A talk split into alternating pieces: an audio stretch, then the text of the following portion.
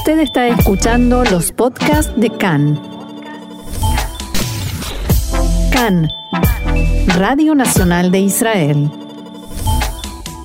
Hoy, lunes 21 de junio, 11 del mes de Tamuz, estos son nuestros titulares. Bennett advierte a Hamas que la paciencia de Israel se ha agotado. Coronavirus. Ante un eventual rebrote, el gobierno vuelve a tomar medidas en la lucha contra la pandemia. Yair Lapid viajará a Emiratos Árabes en la primera visita oficial.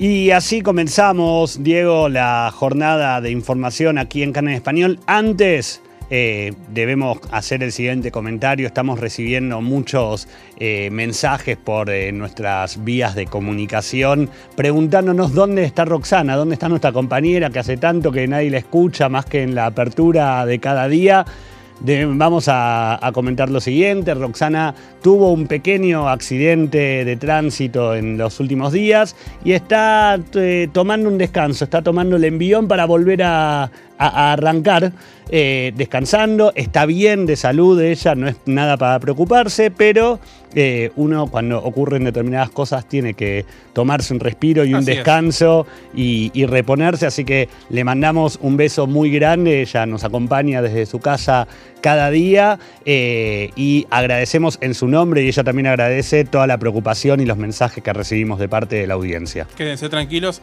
está bien y estará muy pronto con nosotros de nuevo. Exactamente, ahora sí, Diego, todo suyo las noticias. Así es, la información empieza con el primer ministro Naftali Bennett, quien se dirigió ayer por primera vez en calidad de gobernante a el grupo terrorista Hamas. Bennett advirtió que la paciencia de Israel se ha agotado. En un acto en memoria de los caídos durante la operación Margen Protector de 2014, el primer ministro enfatizó que el nuevo gobierno tomaría un enfoque más agresivo para responder a la violencia desde Gaza. En la semana transcurrida desde que inició el nuevo gobierno, Israel bombardeó Gaza dos veces en respuesta a los globos incendiarios lanzados desde el enclave que causaron incendios forestales en zonas fronterizas. Abro comillas, nuestros enemigos conocerán las reglas, no toleraremos la violencia y un goteo lento de cohetes. Esto decía Naftali Bennett, quien además declaró que los residentes de las áreas aledañas a Gaza no son ciudadanos de segunda y enumeró algunos de los pueblos y ciudades que han sufrido la peor parte del lanzamiento de cohetes desde la franja. Quienes viven en Esderot, Ashkelon y Kfar Asa merecen vivir en paz y seguridad. Según el primer ministro, desde ahora en la franja de Gaza deberán acostumbrarse a una percepción israelí diferente de iniciativa, agresividad e innovación, no hay intención de dañar a quienes no se levantan para matarnos y no odiamos a quienes son rehenes de una organización terrorista, cruel y violenta.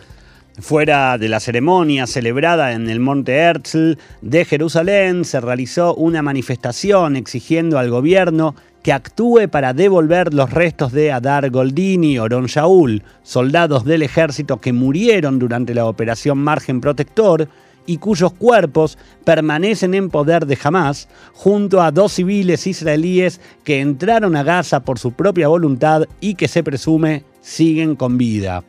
Con respecto a esto, Bennett dijo, vuelvo a abrir comillas, haremos todo lo posible para devolverlos a casa.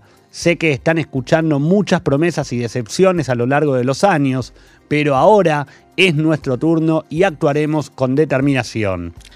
Al respecto, en la mañana de hoy, el líder de Hamas en la Franja de Gaza, Yahya Sinuar, declaró al finalizar la reunión con el enviado de las Naciones Unidas a Medio Oriente que la reunión fue mala y que no hay señales de solución a la crisis humanitaria en Gaza. Además, sostuvo que, abro comillas, la ocupación está tratando de chantajearnos. En la mañana de hoy, Khan pudo saber que Egipto está presionando a Israel para que haga avanzar el acuerdo de cese al fuego permanente en la franja de Gaza y le pide que participe en las conversaciones que ocurrirán en el Cairo la próxima semana. Se estima que dichas conversaciones se llevarán a cabo en paralelo con funcionarios de Hamas y de la autoridad palestina. Tanto funcionarios israelíes como palestinos anunciaron anoche que Israel relajará algunas restricciones sobre los bienes y el correo que ingresan y salen de la franja de Gaza tras la estricta prohibición iniciada durante la ronda de combates del mes pasado. Después de una reunión de seguridad, los funcionarios tomaron la decisión de permitir exportaciones agrícolas y textiles de la franja a partir del día de hoy. El paso de las mercancías se producirá a través del cruce de Kerem Shalom. Los palestinos dijeron que habían sido informados del levantamiento de restricciones adicionales. Saleh al-Zik, funcionario de asuntos civiles de la autoridad palestina en Gaza, agregó que los habitantes de la franja, varados en el extranjero desde la escalada entre eh, Hamas, donde Hamas comenzó a bombardear a Israel, podrán volver a ingresar al enclave a través del cruce de Eres desde Israel. También se reiniciarán las exportaciones de ropa y alimentos a Israel y a la margen occidental. De acuerdo con el funcionario palestino, se entregarán los pasaportes retenidos por el correo israelí. Alrededor de 5.000 documentos de viaje autorizados se encuentran actualmente retenidos en Ramala a la espera de ser enviados a sus propietarios. La información nos lleva ahora a Alemania porque luego de un aumento significativo en el número de incidentes antisemitas en ese país, el gobierno acordó prohibir la bandera de Hamas. Según la agencia de noticias Deutsche Welle, la decisión se tomó en respuesta a una serie de incidentes en las protestas contra Israel el mes pasado durante el conflicto con las agrupaciones terroristas de la Franja de Gaza. Hamas es uno de los varios grupos palestinos incluidos en la lista de la Unión Europea como entidades terroristas. El plan para prohibir la bandera del grupo terrorista como símbolo de odio fue propuesto originalmente por el Partido Unión Demócrata Cristiana de la canciller Angela Merkel. Thorsten Frey, portavoz parlamentario adjunto de dicho partido, declaró, no queremos que ondeen banderas de organizaciones terroristas en suelo alemán y agregó que la prohibición era una señal clara hacia nuestros ciudadanos judíos. Diego, querido nuevo gobierno en Israel, estamos transcurriendo la segunda semana, ya ha comenzado la segunda semana de gobierno y como corresponde, los funcionarios ya comienzan a viajar. De hecho, eh, el jefe del Estado Mayor, eh, Abid Kojavi, ya está en Washington y para la próxima semana, Yair Lapid realizará su primer viaje como canciller y será a los Emiratos Árabes Unidos. Será la primera visita oficial israelí a ese país tras los acuerdos de normalización firmados en septiembre del año pasado. La PID recibió una invitación de su par emiratí Abdullah Ben Zayed. La visita tendrá una duración de dos días, durante los cuales la PID inaugurará la Embajada de Israel en Abu Dhabi y el Consulado General en Dubái. El ex primer ministro Benjamin Netanyahu intentó cuatro veces realizar la primera visita oficial a los Emiratos Árabes Unidos, pero cada vez eh, la visita se pospuso por diversos motivos, principalmente por la pandemia del coronavirus. Recordemos que esto ocurrió, ¿se acuerdan? Eh, durante el mes de enero, cuando eh, estaban los cierres por el coronavirus, cuando ya además se había llamado a elecciones para el mes de marzo, entonces todo era campaña. La última cancelación por caso sucedió en marzo, días antes de las últimas elecciones en Israel, porque desde los Emiratos Árabes sintieron que estaban siendo explotados con fines políticos. Luego del paso en falso, Netanyahu no autorizó al entonces canciller Gaby Ashkenazi a viajar a inaugurar la embajada israelí en los Emiratos Árabes Unidos. Sí, ¿te acordás lo que fue esa época en la que viaja, no viaja, viaja, no viaja, y al final Jordania no autorizó el vuelo por otras razones, por, porque el príncipe jordano no había podido ingresar a, Israel para ir al Aqsa. Era, era como todo si me dejaste dejo. Un rompecabezas de muchas piezas. Exactamente. Hablando de embajadores y visitas, el, gabinete aprobó ayer el nombramiento de 36 embajadores y cónsules generales que habían sido postergados durante más de seis meses por el ex primer ministro Benjamin Netanyahu.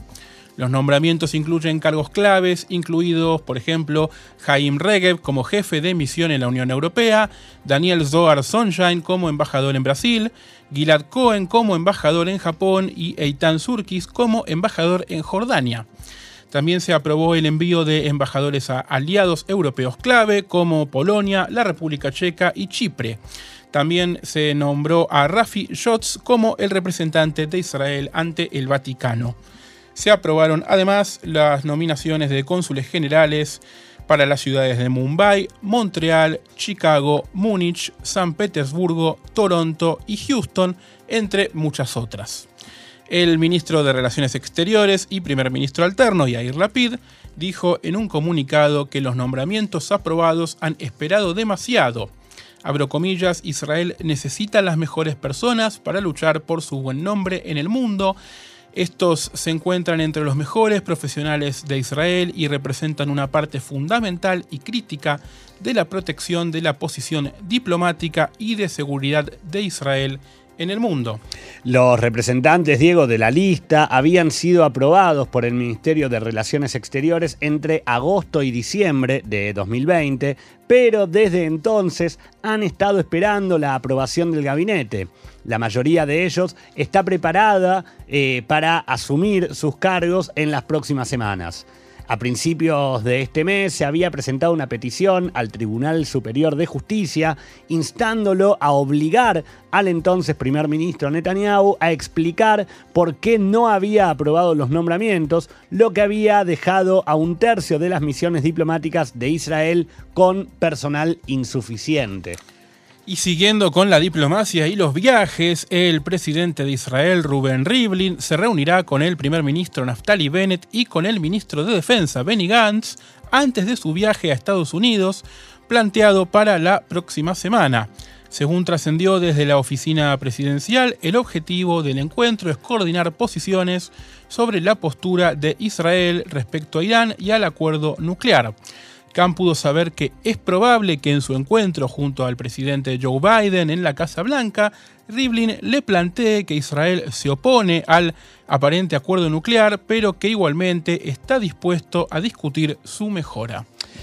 Continuamos, Diego, con la información. Eh, una nueva noticia que informa de acuerdo con distintos informes, el grupo de trabajo formal encargado de investigar el desastre del 30 de abril pasado en el Monte Merón, que dejó 45 muertos, investigará el comportamiento y la toma de decisiones del ex ministro de Seguridad Pública, Amir Ohana, del ex ministro del Interior, Arieh Deri, y del ex ministro de Vivienda, Jacob Litzman.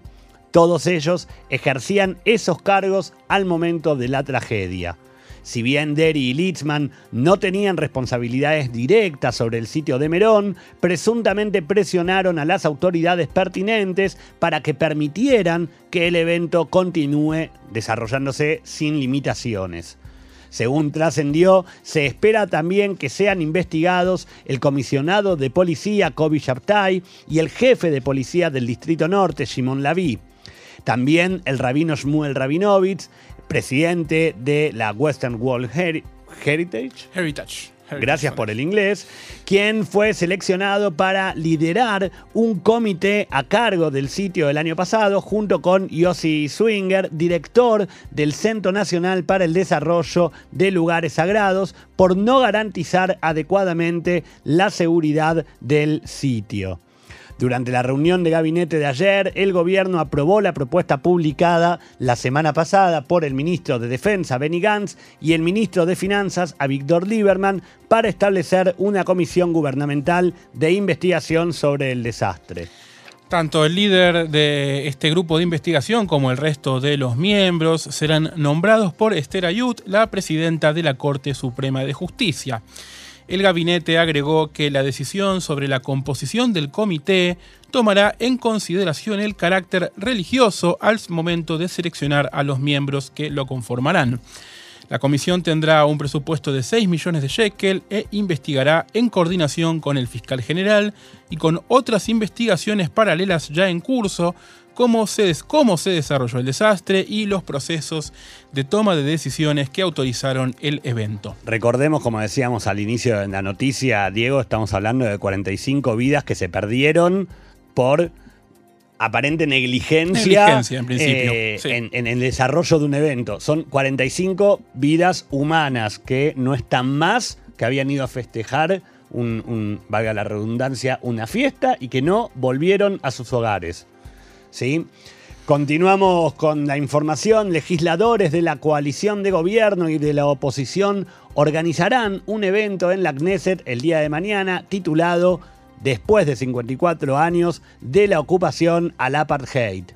La charla es convocada por los parlamentarios Aida Thomas Sliman de la lista conjunta y por Mossi Ratz de Meretz. La participación de Ratz seguramente provocará molestias dentro del gobierno que se formó bajo el entendimiento de que sus elementos evitarían los temas incómodos tanto de un lado como del otro en el espectro político. El diputado Amihai Shikli, originalmente de Yamina, pero opositor a este gobierno, calificó a la charla como una vergüenza y esta mañana envió una carta pidiendo al asesor legal y al departamento de eventos de la Knesset que impida la participación de organizaciones que, según él, trabajan contra Israel en la arena internacional. Shikli dijo que este es un eh, serio acto de sabotaje político y es insoportable que tenga lugar dentro de los muros de la Knesset, Diego. Sí, eh, hemos tenido en Cannes en español durante los últimos meses la opinión de varios expertos respecto de por qué Israel no es un apartheid. Varias veces lo hemos comentado. Pero si aún así todos ellos estuvieran equivocados y la postura de Israel estuviese equivocada, y esto efectivamente fuese una parte, sería una parte muy extraño en el cual se deja hacer un evento en el que se lo denuncia como apartheid en el propio Parlamento, ¿no? Eh, un evento oficial, además. podríamos denominarlo el apartheid eh, más loco del mundo. El apartheid más loco del mundo, definitivamente. Vamos a la política. Venimos hablando un poco de política, pero nos metemos un poco en la interna del Likud. La interna del Likud, hay movimientos en a pesar de que todavía no se ven eh, puertas para afuera, todo parece muy, muy correcto y muy tranquilo, pero parece que no es así de puertas para adentro del partido del eh, ex primer ministro ahora y líder de la oposición Benjamin Netanyahu. Generalmente se dice que la basura se, barre abajo de la alfombra dentro de casa, parece que las ventanas están empezando a abrirse y la, basura está, empezando a, volar para afuera. Así es. Khan pudo saber que el ex ministro de Salud, Yuli Edelstein, ha estado atacando al ex primer ministro Benjamin Netanyahu, diciendo que debería ser reemplazado por haber cometido errores que le costaron al partido el gobierno. En reuniones internas con colaboradores cercanos, Edelstein dijo que, en muchos, que muchos en Likud están de acuerdo con él en que es hora de un cambio. Sobre la estrategia de Netanyahu luego de las elecciones de marzo, Edelstein dijo que cometió todos los errores posibles. Aunque el Likud era el partido con mayor número de bancas, Netanyahu no logró construir una coalición mayoritaria, un hito que finalmente solo logró el entonces líder de la oposición y ahora primer ministro alterno, Yair Lapid. Según pudo saber Khan, Edelstein preguntó retóricamente a sus asociados por qué accedió a darle a Guidon Sar, a Bennett, a Gantz, a todos el cargo de primer ministro en una rotación, pero no se lo ofreció y no se lo dio a nadie de Likud. ¿Por qué Likud tenía que perder el gobierno? Este es el planteo de Edelstein, que dijo que en el transcurso de unas pocas semanas la gente notará que Netanyahu no es primer ministro, les caerá la ficha y luego le dirán la verdad en su cara. Edelstein también dijo que su propia apuesta por el liderazgo del partido ha sido bien recibida y que donde quiera que vaya la gente dice que ha llegado el momento de cambiar a Netanyahu. No tengo la intención de ser segundo en la lista, tengo la intención de ganar, dijo el ex ministro de Salud, ex presidente de la Knesset también en su momento, Yuli Edelstein, que es uno de los que se anota en esta interna que todavía no tiene fecha y no sabemos si va a existir del Likud. Yo te hago una pregunta. Ayer contábamos acerca de una compra de bebidas sin alcohol, de unos gastos de supermercado por 6.000 shekels para la casa de Balfour. Eh, ¿Sabemos si ya llegó el pedido de bebidas? No, sí, sí, sí, ya fue, llegó. Ya, no, sí, llegó y fue consumido por completo. Seguramente no lo invitaron a Edelstein a tomar algo. Muy probablemente no estuvo invitado. En Viena, los principales diplomáticos involucrados en las negociaciones por el regreso al acuerdo nuclear de 2015 dicen que se han logrado más avances en las conversaciones entre Irán y las potencias occidentales. Enrique Mora, el funcionario de la Unión Europea que presidió la reunión final de la sexta ronda de conversaciones entre Rusia, China, Alemania, Francia, Reino Unido e Irán, dijo a los medios que estamos más cerca de un acuerdo, pero que todavía no hemos llegado. Mora aseguró que han avanzado en cuestiones técnicas, ahora tenemos más claridad en los documentos técnicos, todos ellos bastante complejos y esa claridad nos permite tener también una gran idea de cuáles son los problemas políticos. Mientras tanto, el asesor de Seguridad Nacional de los Estados Unidos, Jake Sullivan, dijo que incluso con la elección de un presidente ultraconservador en Irán, la decisión final de volver a comprometerse con el acuerdo nuclear recaerá exclusivamente en el líder supremo Ayatollah Khamenei. En palabras de Sullivan, eh, si el presidente es la persona A o la persona B es menos relevante que si su sistema está preparado para comprometerse a restringir su programa nuclear. Eh, continuamos por la zona de Irán. La única planta de energía nuclear ubicada al sur del país se cerró temporalmente por una falla técnica, así fue declarado, y fue desconectada de la red, según informó el organismo de energía atómica de ese país. El comunicado dice que la planta se volverá a conectar a la red y el problema se resolverá en los próximos días, pero no otorga, no da más precisiones.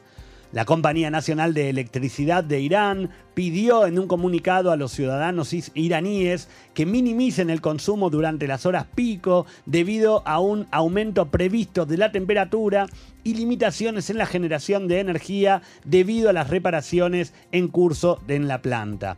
De acuerdo con la compañía, las reparaciones podrían continuar hasta el próximo día viernes. Volviendo aquí a Israel, la Corte Suprema de Justicia le dio a la ministra de Educación, Ifat Shasha Bitton, un plazo de 21 días para decidir si otorga el premio Israel al profesor Oded Goldreich, acusado de respaldar boicots contra el país. El predecesor de Yasha Bitton, Yoav Galant, había decidido justo antes de dejar el cargo no otorgar el prestigioso premio a Goldreich, quien es profesor de informática en el Instituto Weizmann. Goldreich fue seleccionado por el comité del premio por su trabajo sobre teoría de complejidad computacional, pero Galant lo bloqueó, lo vetó, alegando que Goldreich respaldaba al movimiento BDS. Goldreich ha negado respaldar al movimiento de boicot, pero dijo que se opone a los asentamientos israelíes en la margen occidental. En la ciudad de Aco, el ciudadano árabe israelí Habib Abu Habib, de 41 años, fue acusado de intentar asesinar a Mordejai Katz lanzándole una piedra en la cabeza durante los días de la operación Guardián de los Muros. La acusación establece que después de que Katz colapsó, Abu Habib lo apedrió con otra piedra. Otros alborotadores golpearon a Katz con piedras y palos y lo patearon por todo el cuerpo. Katz sufrió heridas moderadas y un policía disparó al aire y otros residentes judíos lo rescataron. La fiscalía acusó a Abu, Habib de haber cometido un acto terrorista y solicitó al Tribunal de Distrito de Haifa que lo detenga hasta el final del proceso en su contra. El Tribunal de Magistrados de Rishon LeZion determinó la liberación del imán de Lod, Yusuf El Baz, quien permanecía bajo arresto domiciliario sospechado de incitación a la violencia. La medida se realiza con el consentimiento de la policía. Por su parte, el Tribunal de Nazaret ordenó la liberación del Sheikh Kamal al-Khatib, segundo al mando de la rama norte del movimiento islámico en Israel, al-Hatib había sido arrestado el mes pasado bajo sospecha de incitar a la violencia durante los días del operativo Guardián de los Muros y la violencia entre ciudadanos israelíes, árabes y judíos en ciudades mixtas. Fue puesto en libertad condicional y tendrá prohibido acceder a Internet, pronunciar discursos o dar entrevistas durante 45 días. También tendrá prohibido participar en reuniones de más de 45 personas. En Jordania esta semana comenzará el juicio contra los miembros de la familia real y funcionarios acusados de conspirar contra el monarca Abdullah II. Entre los acusados se encuentra el medio hermano del rey, el príncipe Hamza. Los cargos incluyen sedición e incitación mientras solicitaban ayuda extranjera. El drama del palacio salió a la luz a principios del pasado mes de abril, cuando, cuando Hamza fue puesto bajo arresto domiciliario. Desde entonces se acrecentaron las tensiones en Amán y en varias capitales de la región. Todo Occidente, incluido Israel, se ha plegado detrás del rey Abdullah, considerado un aliado indispensable en la región. El caso expuso las rivalidades en la dinastía Hashemita, tradicionalmente discreta, y generó críticas públicas sin precedentes contra el monarca. Los acusados son las figuras más importantes del establishment jordano que comparecerán ante el llamado Tribunal de Seguridad que generalmente persigue a presuntos narcotraficantes o terroristas. Digo, ¿te puedo hacer una pregunta Sí. cambiando en otro ángulo de la información? Sí. ¿Te ha pasado de tener dos proveedores o, de tener que pagar un doble internet cuando contratás el servicio y hay que pagar la infraestructura? Esta noticia es extraordinaria y buena para quienes venimos de otros países a vivir en Israel y estábamos muy confundidos respecto de esto, porque a partir del próximo año los israelíes pagaremos a una sola empresa por el servicio de Internet. Como bien decís, para quien escuche esto desde afuera va a sonar muy confuso. El ministro de Comunicaciones Joas Handel aprobó ayer un plan para poner fin a un fallo que requiere una división entre los proveedores, proveedores de Internet y las empresas de infraestructura de Internet. De acuerdo con el Ministerio de Comunicaciones, la reforma hará que cada consumidor en Israel tenga una sola dirección para contratar servicios de Internet y para solucionar problemas. Las regulaciones actuales requieren que la infraestructura y los servicios de Internet sean proporcionados y facturados por dos compañías distintas. Eso con frecuencia conduce a un servicio al cliente deficiente porque a los suscriptores que llaman para quejarse se les dice con mucha frecuencia que el problema es responsabilidad de la otra empresa. Yo Por no tengo nada que ver. por supuesto. Según el ministro Handel, tras la crisis política, esta es una de las primeras decisiones que estoy tomando porque su impacto en los bolsillos de los ciudadanos israelíes y en el servicio que recibirán es enorme. Hay un- una cuestión muy interesante cuando comunicó vía Twitter Handel que, que eh, iba a ir adelante con esta reforma, publicaron un, eh, un video en el cual entrevistaban a personas al azar, digamos, de distintos países, recuerdo Brasil, Colombia, eh, Estados Unidos y a distintos países europeos, en el que le preguntaban quién es tu proveedor de Internet. Entonces todos respondían el nombre de una empresa de dicho pa- del país de cada uno, ¿no? ¿Y quién es tu proveedor de infraestructura? Y nadie entendía la pregunta. Claro.